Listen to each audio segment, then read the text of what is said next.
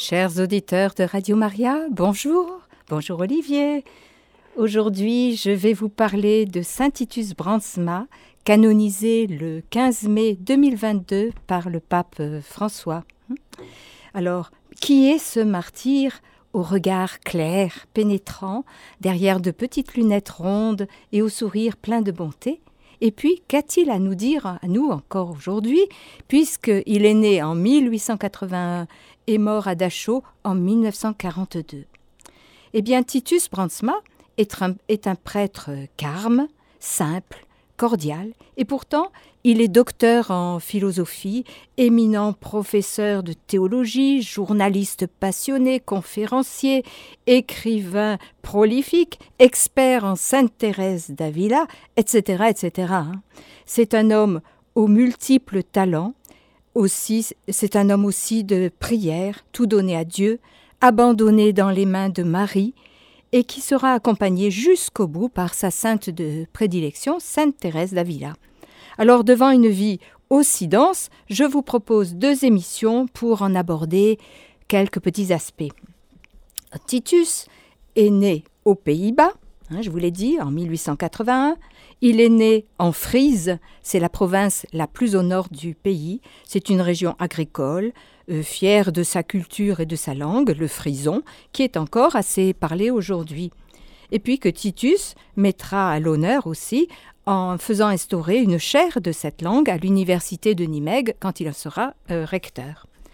Comme presque tous les habitants de Frise, les parents de Titus sont fermiers, ils vendent les produits de la ferme. mais à la différence des autres, qui sont en majorité protestants, eux sont catholiques, à la fois simples mais solides.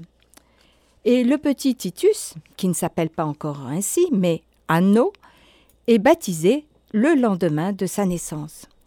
Son père, en plus du travail à la ferme, est toujours prêt à aider les voisins. Il est membre du conseil municipal, du conseil pastoral, il dirige les champs à l'église. Sa mère aide son mari, bien sûr, à la ferme, mais elle veille surtout à l'éducation de leurs six enfants. Anno, donc le futur Titus, a quatre grandes sœurs, dont trois deviendront religieuses, et un petit frère qui sera, lui, franciscain. Quant à Titus, euh, enfin au futur Titus, le cinquième de la fratrie, il rentrera chez les Carmes. Au total, sur six enfants, cinq religieux ou religieuses, pas mal hein, pour euh, la transmission de la foi. Hein. Mais rien d'étonnant quand les enfants voient comment leurs parents en vivent et en rayonnent. En plus de tout leur travail, ils vont à la messe tous les jours, ils prient le chapelet tous les jours, ils prient en famille, et le soir, le Père lit à sa petite tribu un passage de l'imitation de Jésus-Christ. Anno grandit donc dans cet environnement béni, et très jeune, lui aussi, est attiré par la vie religieuse. Déjà au moment de sa première communion, il surprend sa famille par euh, son attitude à l'église. Et une de ses sœurs raconte que l'après-midi de ce grand jour, elle l'avait complimenté pour sa tenue exemplaire le matin. Elle lui avait dit aussi que les parents avaient été très émus de le voir si recueilli, les yeux fermés, les mains jointes. Et voici ce que lui a répondu du haut de ses dix ans le petit bonhomme. Quand on est seul avec Dieu, on ne peut pas perdre son temps à autre chose.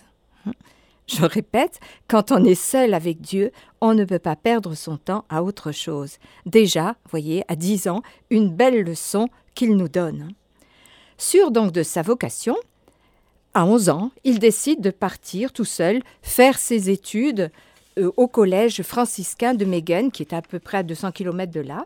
Un collège qui est un peu comme un petit séminaire où les jeunes apprenaient à discerner leur vocation. Il est très intelligent, il a une excellente mémoire, et très vite, il est le premier de sa classe. Seulement, comme depuis tout petit, il est fragile de santé, il est souvent malade, il a des maux d'estomac récurrents, alors tout ne va pas se passer comme il le veut. Et il apprend à voir peu à peu que sa fragilité le limite, et qu'il ne pourra jamais mener la vie austère des franciscains sur les routes sans rien, vivant de mendicité. Il finit malgré tout son cursus à Megen, tout en lisant, avec l'aide de deux de ses meilleurs amis, tout ce qu'il trouve sur les différentes congrégations pour savoir celle qui pourrait lui convenir. Et en même temps, selon ses amis, hein, on le voit encore plus souvent à la chapelle pour demander l'aide du ciel. Ses problèmes de santé, voyez, ne le font pas renoncer à son désir de devenir religieux. Et un beau jour, cette quête le conduit, après de longs échanges avec un cousin de sa mère qui était prêtre carme, à opter pour le Carmel. Pourquoi le Carmel quand on sait qu'à l'époque il n'y avait que trois couvents en Hollande, enfin aux Pays-Bas? Eh bien pour une vie de prière plus intense, dans l'intimité silencieuse avec Dieu, unie à la Vierge Marie qu'il aime de tout son cœur depuis qu'il est tout petit, et qui, elle, a si bien vécu cette union divine. D'ailleurs, il dira plus tard à ses étudiants, je le cite, En Marie, nous voyons l'image la plus belle de notre union à Dieu. Et il appellera chacun d'entre eux à apprendre, je le cite encore, à imiter les attitudes de Marie dans leur vie, à être comme Marie des porteurs de vie divine et à la laisser vivre en chacun d'eux. Voilà comment, à 17 ans, il entre donc au noviciat des Grands Carmes à Boxmer. Il va recevoir l'habit et c'est là qu'il prendra le nom de frère Titus, en hommage à son papa qui s'appelle Titus, et puis aussi peut-être en pensant au compagnon de route de Saint-Paul, hein, Tite. À Boxmer, la discipline est rude. Les cellules ne sont chauffées que par un poêle au milieu du couloir. De plus, les novices doivent en changer régulièrement pour apprendre à se détacher de leur environnement. Sa santé, qui est toujours précaire, le dispense de l'office de nuit, mais il est heureux et il écrit à ses parents L'esprit du Carmel m'a conquis. Il se donne à fond dans ses études de philo, de théologie, et en plus, lui qui aime beaucoup lire et écrire, étudie l'œuvre de sainte Thérèse d'Avila, la grande réformatrice du Carmel, qu'il admire profondément. Il traduit, à cette époque-là, à partir du français parce qu'il ne connaît pas l'espagnol, et il propose une anthologie de près de 300 pages. Et il n'a pas encore 20 ans. Le 17 juin 1905, il est ordonné prêtre. Lui, si proche de la Vierge Marie, choisit de reprendre sur l'image de son ordination, à son compte et le cœur plein de gratitude, les mots de Marie dans son Magnificat.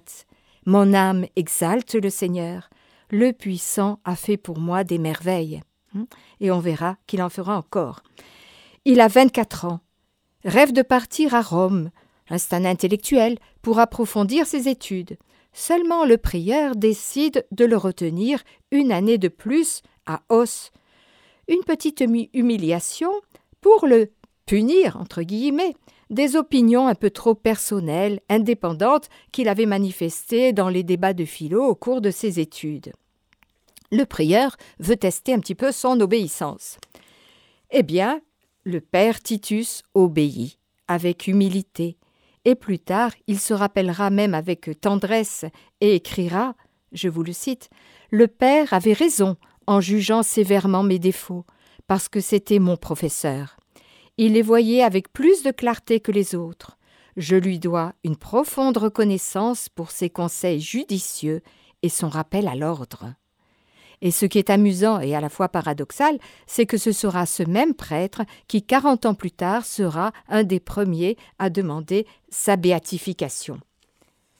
L'année suivante, donc en 1906, il part à Rome, à l'université grégorienne. Et là, il va rencontrer beaucoup de gens de différents pays, élargir euh, son horizon.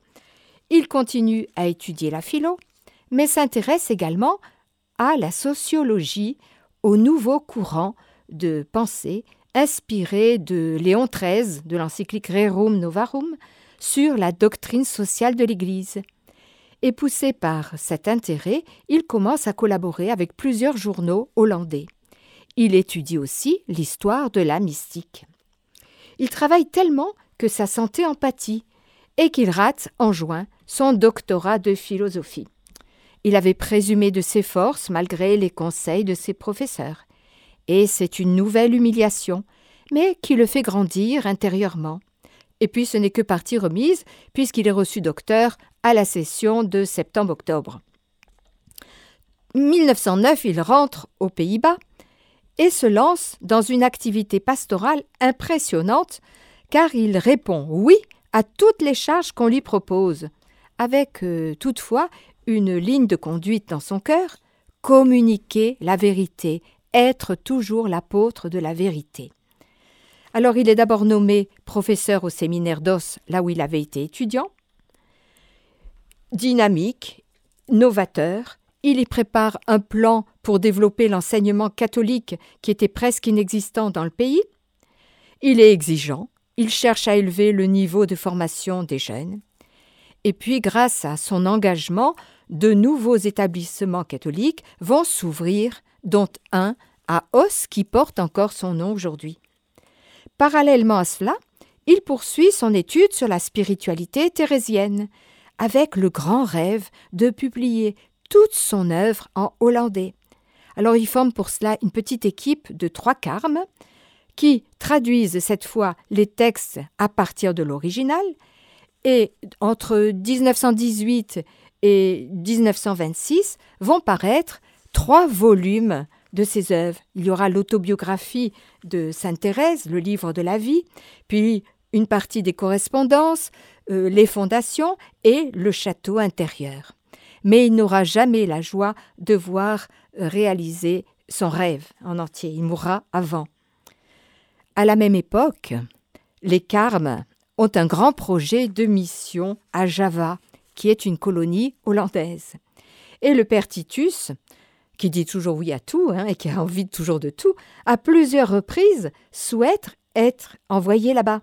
Mais en raison de sa mauvaise santé et puis du fait que ses supérieurs le jugent plus utile sur place, sa demande, chaque fois, est rejetée.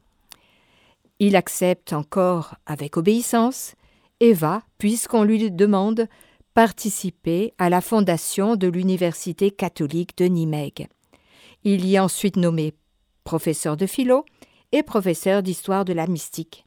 Il se donne sans compter et puis son intimité avec Dieu se reflète dans sa manière d'être avec chacun. Il est attentif à chaque élève, à chaque étudiant. Il veille à la formation intellectuelle et humaine des jeunes. Il sait les encourager, les encourager pardon, quand ils sont en difficulté. Ils peuvent dialoguer avec lui en vérité. Il répond à toutes leurs questions, même hors scolaire, sur les sujets d'actualité qui les inquiètent. Tant et si bien que beaucoup se bousculent à sa porte, disons à la porte de la pension où il loge pendant la semaine, parce que les premiers temps où il enseigne, les Carmes n'ont pas encore de couvent à Nimègue. Aussi, à plusieurs reprises, la brave gérante de la pension, voyant le flot continu de ses étudiants, a pitié du père et lui propose de les renvoyer, de les congédier en inventant une excuse. Mais Pertitus refuse catégoriquement, il est là si quelqu'un a besoin de lui. À 51 ans, en 1932, il est nommé recteur pour trois ans, recteur de cette université. Il s'avère un excellent administrateur, puis, son mandat terminé, il retourne paisiblement, humblement, à ses cours et à son apostolat. Et il continue à rendre tous les services possibles, cela va de corriger des articles de presse de jeunes journalistes, à chercher un logis pour des sans-abri, donner aux pauvres tout l'argent qu'il a sur lui, il confesse, et un jour il rate même son train parce qu'il a voulu consoler une maman en pleurs sur les quais de la gare. Il va être aussi invité aux États-Unis pour faire des conférences, il s'intéresse aux minorités de ces États, tout cela en oubliant ses titres, son statut, dans la simplicité, enraciné dans le réel, au milieu des gens qu'il aime, souriant et plein d'humour. Son travail et sa santé ne sont jamais un obstacle pour accueillir celui qui lui est envoyé. Et souvent la nuit, il ne peut pas dormir, il souffre de maux de tête, d'insomnie, mais le lendemain matin, personne ne remarque sur son visage ou dans son attitude qu'il a passé une mauvaise nuit. Hein. il est égal à lui-même. Où trouve-t-il sa force? Eh bien, c'est clair. La force de son rayonnement, il la puise dans sa profonde union à Dieu, Hein, comment? Eh bien, dans la vie de prière, avec et dans sa communauté du Carmel. Quand les heures de prière sonnaient, eh bien, il abandonnait avec une extrême facilité ce qu'il avait entrepris, aussi passionnant que cela soit, pour aller prier avec ses frères, et cela faisait l'admiration des autres religieux. Et même quand il travaillait tard dans la nuit ou rentrait de voyage après minuit, eh bien, il était un des premiers à la chapelle le matin pour la prière de cinq heures et demie. Sa force, il la puise aussi chaque jour en accueillant la grâce que le Seigneur lui donne pour ce jour et qu'il nous donne aussi à nous chaque jour. Hein. Et il est conscient de sa pauvreté, de sa petitesse, et il répète souvent la parole du Christ Sans moi, vous ne pouvez rien faire. Et bien sûr, cette force, il la puise dans l'Eucharistie.